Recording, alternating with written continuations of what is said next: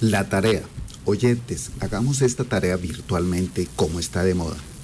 Piensen en un lugar como la gran mayoría de nuestros municipios donde los más se dedican a las labores agropecuarias, que tenga unos 60.000 habitantes, la tercera parte en su cabecera, que goce de una temperatura primaveral de 21 grados promedio, donde nativos y turistas lo hayan hecho famoso por sus fiestas folclóricas. A cada uno le vendrá a su mente un lugar distinto. Completémosla.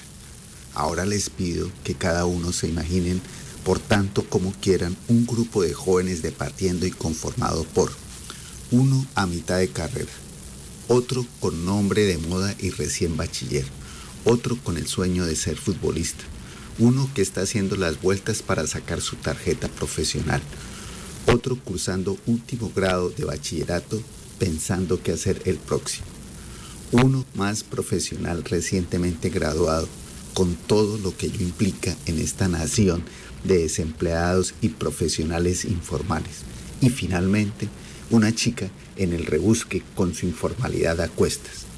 Póngales nombres rebuscados, que es la originalidad de moda, apellidos comunes como el suyo o el mío, o que denoten ascendencia indígena. Pueden pensar en hijos, nietos, sobrinos, parces, compañeros de sus hijos, novio o novia de ellos, conocidos o vecinos. Comencemos por el final.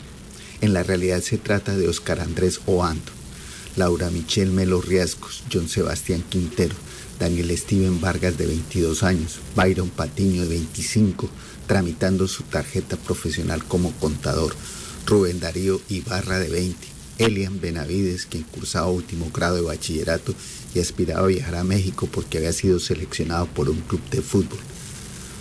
Brian Alexis Cuarán de 25, profesional, más Jessica Zúñiga Jaramillo que tenía 26 años, nacida en Cartago.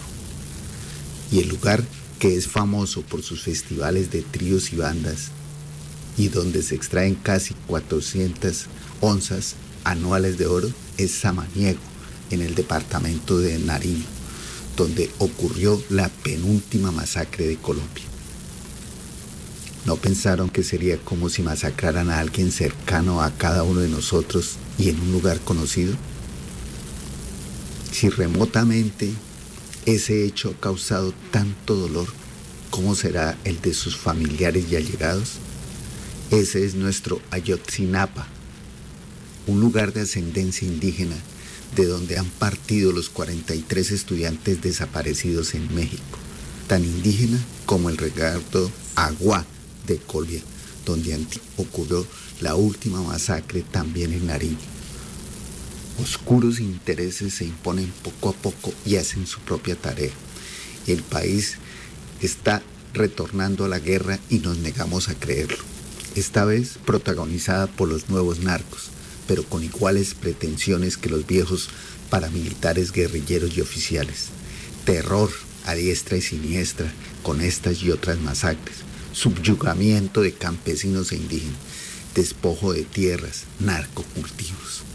El control del territorio en muchas partes no está en manos del Estado.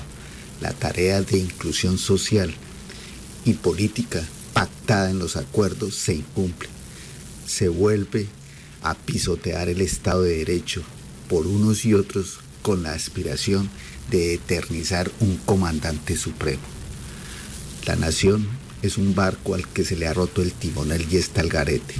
El capitán, entre comillas, un joven de mentalidad anticuada que optó por dejar de ser el comandante de todos para hacerlo de sus copartidarios y con esta estrategia divide la tripulación para evitar el motín.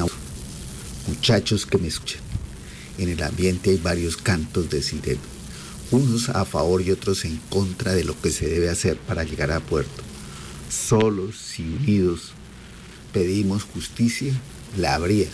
Y solo si ustedes deciden hacer su tarea en la realidad de participar mayoritariamente en los procesos electorales, el futuro de verdad será de ustedes.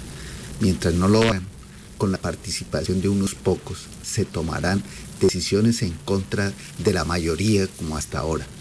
Habría un simple relevo en la comandancia por el paso del tiempo nosotros, los mayores, así lo deseen algunos, no podemos gobernar por siempre. Ayudemos a los más jóvenes para que la nave no naufrague. Mientras, chicos y chicas, por favor, hagan la tarea. Les habló Miguel Alfonso Pérez Figueredo.